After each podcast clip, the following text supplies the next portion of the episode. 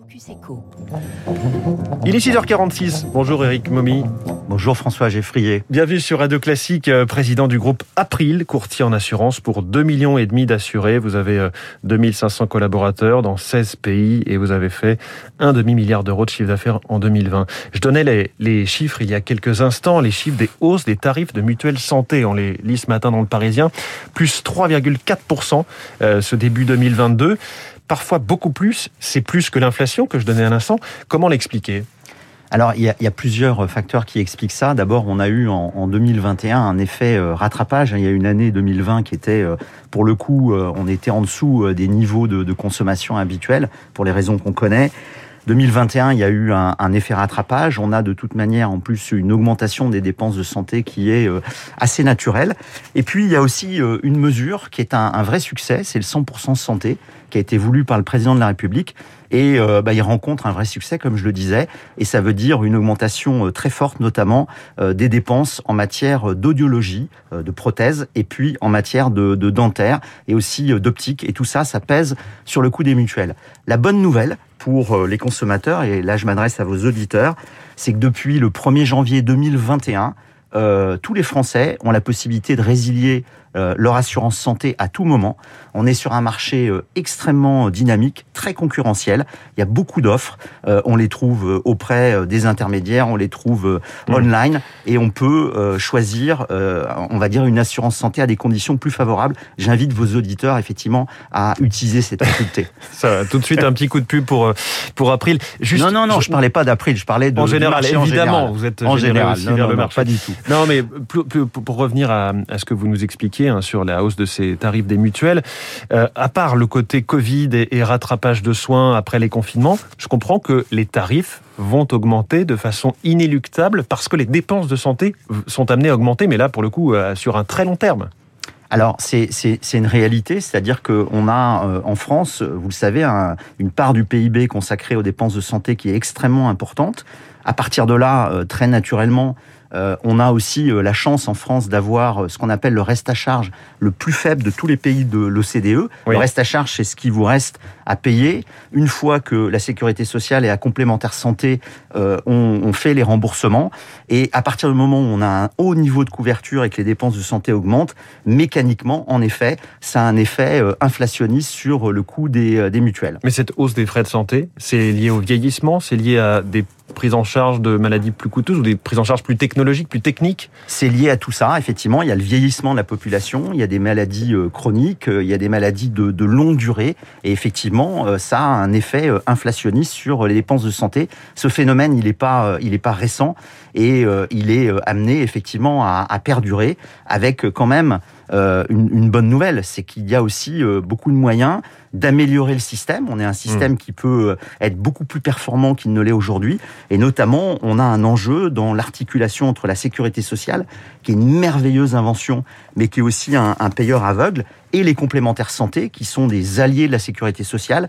Et les deux ensemble peuvent permettre d'améliorer les, les, parcours de soins et de mieux, on va dire, gérer ces dépenses de santé pour éviter cette inflation que vous avez qualifiée d'inéluctable. Et, et, vous, chez, euh, chez April, vous avez augmenté vos tarifs là en moyenne euh, au début de cette année? Alors on a augmenté euh, nos tarifs, ça, ça, dépend fortement des gammes. Là ce matin dans le Parisien, c'est la mutualité qui s'est exprimée. Il faut savoir mmh. qu'il y a plein de familles en matière d'assurance santé. Ça donne vous quoi, savez, à peu les près mutuelles, on est, euh, on est un peu en dessous de ce chiffre-là, euh, très légèrement en dessous euh, du chiffre qui a été annoncé par la mutualité. Alors, vous, vous parliez un petit peu de la sécurité sociale. Il y a ce projet d'Olivier Véran, ministre de la Santé, qui a déchaîné les patients politiques. La grande sécu, autrement dit la sécurité sociale qui s'occuperait quasiment de tout, et les mutuelles santé quasiment de rien. Euh, elles auraient quasiment vocation à disparaître. J'imagine que ça ne vous enchante pas, cette idée.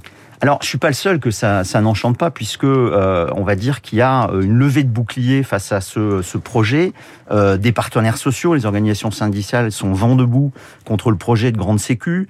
C'est aussi le cas de beaucoup d'économistes, c'est le cas de professionnels de santé, puis c'est évidemment le cas des gens de, de l'assurance. Le sujet, c'est pas tellement euh, le sort des complémentaires santé, même si évidemment je pourrais vous parler des 100 000 emplois euh, menacés. Mmh. Euh, je pourrais vous parler de, de, ce secteur extrêmement concurrentiel et tourné vers l'innovation.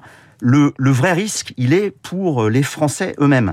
Euh, qu'est-ce qui se cache derrière ce projet? Ben, C'est tout simplement une étatisation du système de santé. Si vous avez une absorption des complémentaires santé dans la sécurité sociale, autant dire leur nationalisation, on va arriver dans un système qu'on a observé dans tous les pays, c'est-à-dire que vous allez regarder en Angleterre, vous allez regarder en Espagne, étatisation du système de santé égale médecine à deux vitesses. On se retrouve dans une situation dans laquelle les Français n'auront plus le choix de leur médecin traitant, ils seront dans un carcan, ils seront dans un parcours euh, qu'ils ne maîtriseront pas, il n'y a qu'à regarder ce qui se passe en Grande-Bretagne. Et puis on arrive à une situation dans laquelle ceux qui ont les moyens de se payer une assurance privée le font, mmh. et ils vont choisir leur professionnel de santé, et ceux qui n'ont pas les moyens, ils vont rester dans ce dispositif-là. Donc évidemment, on est complètement euh, contre ce dispositif, et on a beaucoup de propositions à faire pour améliorer le système tel qu'il est, parce que naturellement, je disais tout à l'heure, il peut être beaucoup plus euh, performant. Euh, voilà, voilà, c'est euh, effectivement un, un, combat que nous menons euh, contre ce projet de grande sécu. Bon, à côté de ça, Eric Momil, il y a cette résiliation à tout moment de l'assurance emprunteur. L'Assemblée nationale a, a, adopté la proposition de loi, ça doit arriver au Sénat. Quand est-ce que ça pourrait être définitivement voté et surtout rentrer en application? Alors, cette, cette mesure, pour, pour en expliquer d'abord le, le contexte, elle porte sur un, un budget énorme, le plus gros budget d'assurance de, on va dire, des Français, qui est le budget assurance emprunteur. Mmh. C'est-à-dire que quand on souscrit un emprunt immobilier auprès d'une banque, on doit s'assurer en emprunteur. C'est un budget qui est euh, extrêmement important, comme je le disais, et un marché qui est capté par les banquiers. C'est-à-dire que quand ils vous octroient le crédit, en général, ils vous vendent l'assurance emprunteur. Et il se trouve que généralement, on prête pas tellement attention à son assurance emprunteur, on est plutôt focalisé sur les taux d'intérêt euh, du crédit. Et pour autant, quand on va chercher à comparer, généralement quand on se ressaisit un peu après, eh ben, on va observer qu'on peut avoir des baisses de l'ordre de 50%. Oui. 5 000 à 15 000 euros sur la durée d'un emprunt. Quand est-ce que ça peut rentrer en application? Alors, ça peut rentrer en application si c'est voté au Sénat. Le Sénat se saisit du texte dans les, euh, les prochains jours. Ça doit passer euh, le 26 janvier devant mmh. le Sénat. Et j'espère que les, les, parlementaires, en tout cas le gouvernement, ont, ont, véritablement poussé ce texte, qui est celui de Patricia Lemoine, qui est une députée de la majorité. Et j'espère j'espère que euh, voilà, il va être adopté au Sénat. C'est une mesure de pouvoir d'achat extraordinaire.